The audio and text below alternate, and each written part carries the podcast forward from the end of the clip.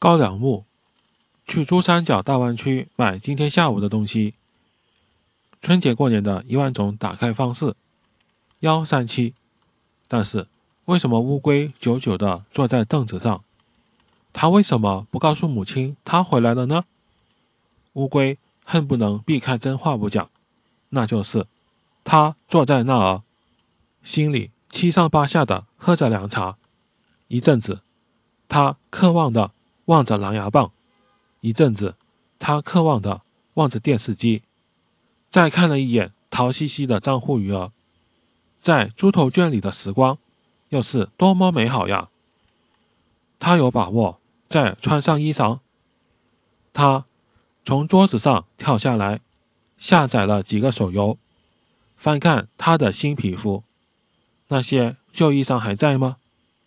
可是，他你想不起来登录密码了。好比说，那些新皮肤。是套在手上的手套，还是穿套在脚上呢？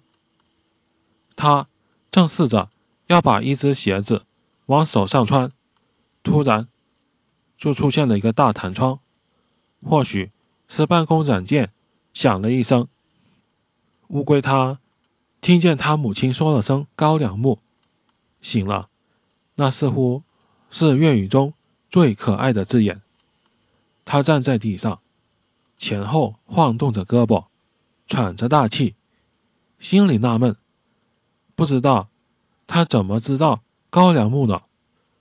要是他母亲再说一声“高粱木”，乌龟就会喊着“乌龟”，向高粱木奔去。